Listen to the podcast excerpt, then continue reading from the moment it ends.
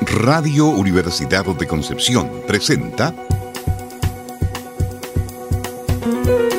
Taller 44, Música y más.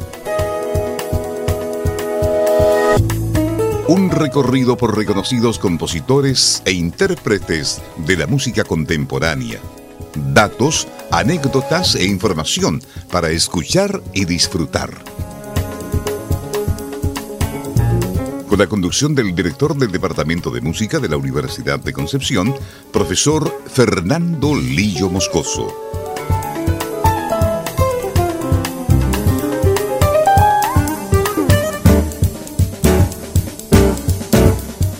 Antonio de Torres Jurado, conocido comúnmente por los guitarristas como Torres, fue un luthier español considerado como el inventor de la guitarra actual tanto flamenca como clásica equiparable a Antonio Stradivari en el violín.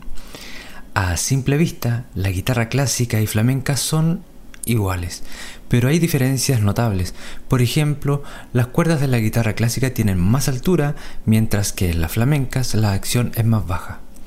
El sonido de la guitarra flamenca se reconoce enseguida por su característico ceseo o trasteo, un sonido muy particular, más agudo y nasal, a diferencia de la guitarra clásica, con un sonido más armónico y suave. Con esta breve introducción sobre la guitarra, hoy en Taller 44 Música y más de Radio Universidad de Concepción, dedicamos esta sesión a la guitarra flamenca y a uno de sus principales exponentes, de quien el gran Sabicas dijo que guardaba todos los secretos del buen arte de la guitarra española. Nos referimos a Francisco Sánchez, mejor conocido como Paco de Lucía.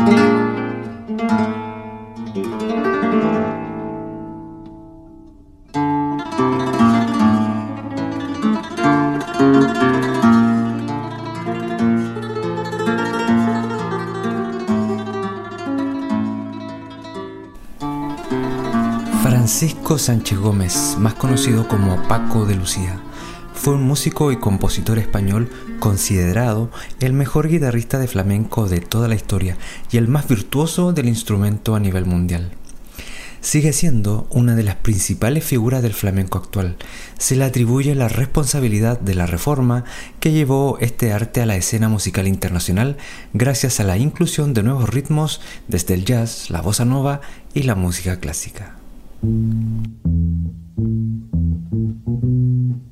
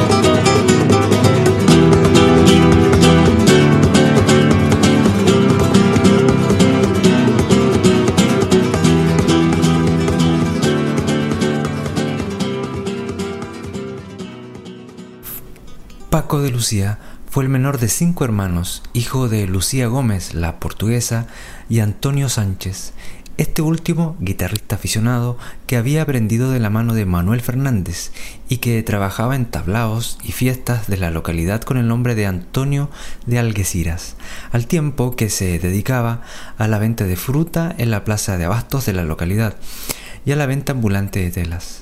Gracias a sus amistades en el mundo del flamenco de su localidad, el padre de Paco de Lucía pudo poner a sus hijos en contacto con algunos de los mejores artistas de su tiempo. Mientras escuchamos la guitarra de Paco de Lucía, te invitamos a interactuar a través de las redes sociales de Radio Deck aquí en Taller 44 Música y más.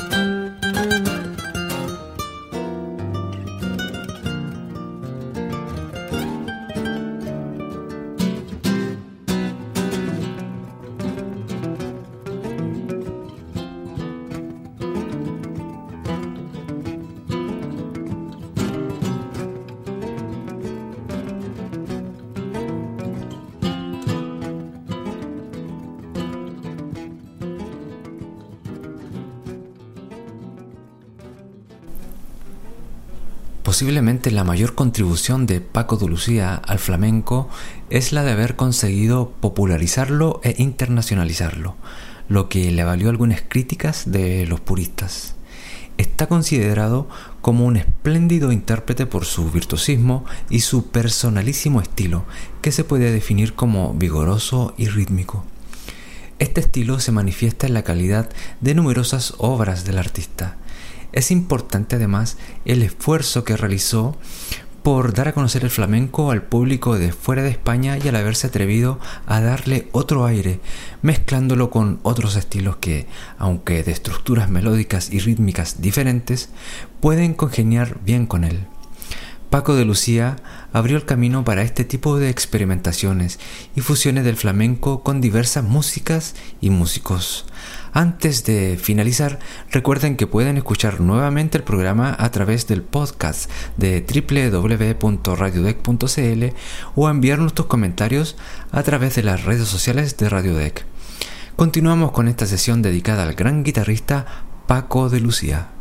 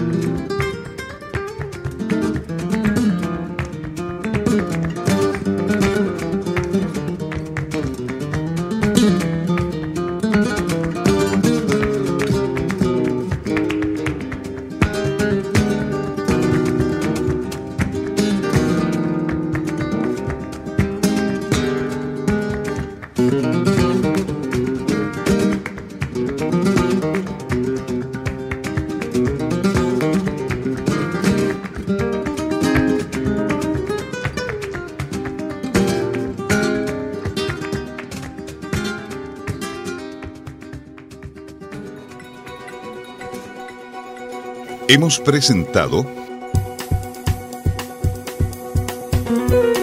Taller 44, Música y más.